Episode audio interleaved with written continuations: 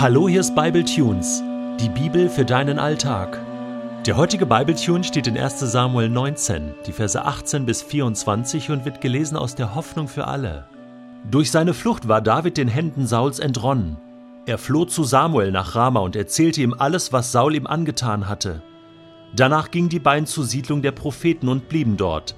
Sobald Saul hörte, dass David sich in der Prophetensiedlung in Rama aufhielt, schickte er Männer hin, die David gefangen nehmen sollten. Als sie dort ankamen, waren alle Propheten in Ekstase und weissagten unter der Leitung Samuels. Kaum sahen die Boten Sauls die Propheten, kam der Geist Gottes über sie, so dass auch sie in Ekstase gerieten und prophetisch zu reden begannen. Als Saul davon erfuhr, schickte er sogleich andere Boten nach Rama. Doch es ging ihnen nicht anders als den ersten. Und auch die dritte Gruppe, die der König nach Rama sandte, geriet schon bei der Ankunft in Ekstase. Schließlich machte Saul sich selbst auf den Weg. Als er zu der großen Zisterne in Sechu kam, fragte er jemanden, Wo sind Samuel und David? In der Prophetensiedlung in Rama bekam er zur Antwort. Schon auf dem Weg dorthin kam Gottes Geist auch auf Saul. Er geriet in Ekstase wie die Propheten und erreichte so ihre Siedlung in Rama. Dort zog er sein Obergewand aus, tanzte vor Samuel umher und weissagte, bis er schließlich hinfiel. Den ganzen Tag und auch die ganze folgende Nacht blieb er halbnackt am Boden liegen. Durch dieses Ereignis entstand die Redensart Gehört Saul auch zu den Propheten? Stell dir mal vor, was in deinem Leben heute alles passieren könnte, wenn du die Einladung von Paulus aus Epheser 5 heute ernst nehmen würdest. Er sagt dort, Lass dich erfüllen mit dem Geist Gottes. Stell dir mal vor, was passieren könnte, wenn der Geist Gottes in deinem Leben heute zur vollen Entfaltung käme, wenn er sein ganzes Kraftpotenzial ausschöpfen könnte. Einen Hauch davon erlebst du hier in 1 Samuel 19. Die Propheten, die sich ausstrecken nach Gott, die berührt werden vom Heiligen Geist, flippen total aus, geraten in Ekstase. Das heißt, Äußerlich, körperlich, physisch erleben sie die Gegenwart Gottes. Es rüttelt und schüttelt sie durch. So groß ist die Kraft, die Dynamis, die Jesus zum Beispiel seinen Jüngern verheißt in Apostelgeschichte 1, Vers 8, wenn er sagt, ihr werdet meine Zeugen sein in der Kraft des Heiligen Geistes, in der Kraft, die dann über euch kommen wird, diese Dynamis, die nicht einfach in uns drin bleiben kann, sondern die äußerlich, körperlich, physisch wahrnehmbar ist, die Wirklichkeit wird. Im Grunde genommen ist es nichts anderes als dass der Himmel hier auf der Erde spürbar, sichtbar wahrgenommen wird an äußerlichen Zeichen. Nicht theoretisch so, ähm, ja, ich erkenne jetzt, wie es im Himmel sein kann, sondern du erlebst es. Propheten im Alten Testament hatten häufig ekstatische Erlebnisse. Und eigentlich hatte es immer etwas mit dem Erleben des Himmels zu tun, mit der Gegenwart Gottes. Zum Beispiel bei Jesaja. Jesaja Kapitel 6. Dort wird Jesaja berufen. Das ist einer meiner Lieblingstexte. Hab schon in vielen Zusammenhängen und sehr oft darüber gesprochen.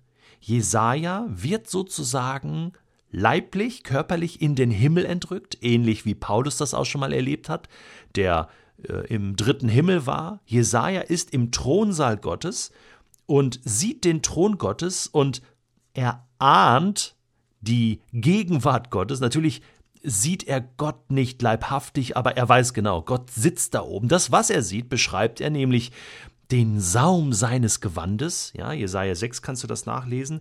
Der ganze Tempel war ausgefüllt mit dem Saum seines Gewandes, ja, mit der äh, diese Unterkante eines Kleides, ja, äh, war so groß sozusagen, dass es den ganzen Tempel erfüllte. Ja, der ganze Raum war voller Saum und Jesaja stand da und und ahnte, Gott ist so groß, wenn der Saum seines Gewandes schon so groß ist, wie groß muss Gott dann sein? Und dann schaute er hoch und sah diese Seraphim mit den sechs Flügeln, die so nah dran sind in der Gegenwart Gottes.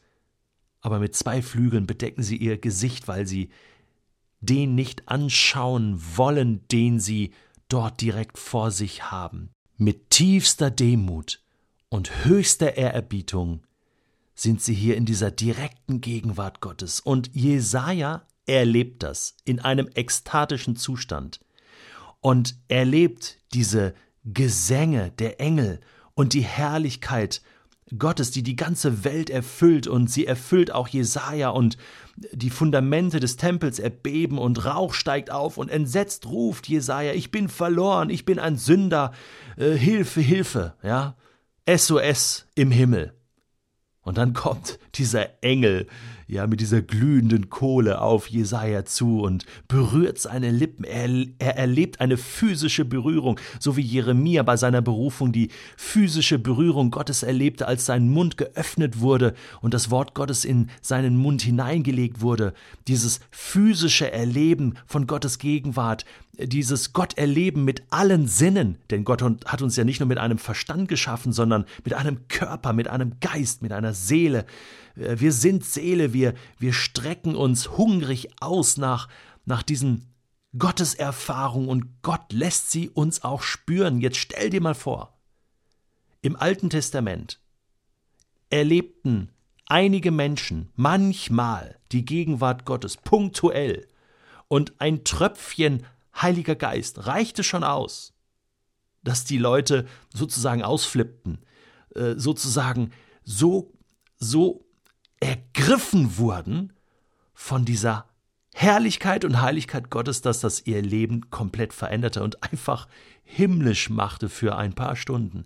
Selbst Saul, der ja eigentlich aus negativen Gründen und Motivationen hier, hierher gekommen war, nämlich um David umzubringen. Immer noch war das sein Ansinnen und er hatte diesen bösen Geist in sich und der, der wird einfach übermannt. Ja, der Heilige Geist überrollt ihn wie eine Dampfwalze und, und Saul liegt am Boden und kann nicht anders als Gott zu loben, äh, wird hineingerissen in diese, in diese Herrlichkeit Gottes. Du, du kannst dem Himmel nicht widerstehen. Und stell dir vor, was passiert, wenn du dich bewusst dieser Herrlichkeit und Heiligkeit und dieser Kraft des Heiligen Geistes öffnest, indem du sagst, hier bin ich, Heiliger Geist, erfüll mich heute. Berühre du mich nicht nur, sondern, sondern komm du mit deiner gewaltigen Kraft der Auferstehung, mit deiner gewaltigen Schöpfungskraft, mit der du Himmel und Erde ins Leben gerufen hast. Komm du als der Geist Gottes, als der Beistand und Tröster in mich hinein und erfülle mich in jedem Winkel meines Lebens und gib du mir die Kraft, die ich heute brauche.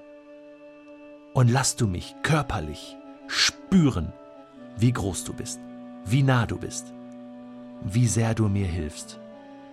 Ja, ich bete, dass du heute eine, ein Erlebnis mit dem Geist Gottes hast, eine Berührung mit dem Himmel, eine Umarmung Gottes, ein, ein Blitz, der dich trifft, ein Erleben Gottes mit allen Sinnen, geistig, geistlich, körperlich, psychisch, physisch, dass du Heilung erlebst und dass Menschen das miterleben, was du erlebst und über dich sagen, gehörst du jetzt auch zu den Propheten?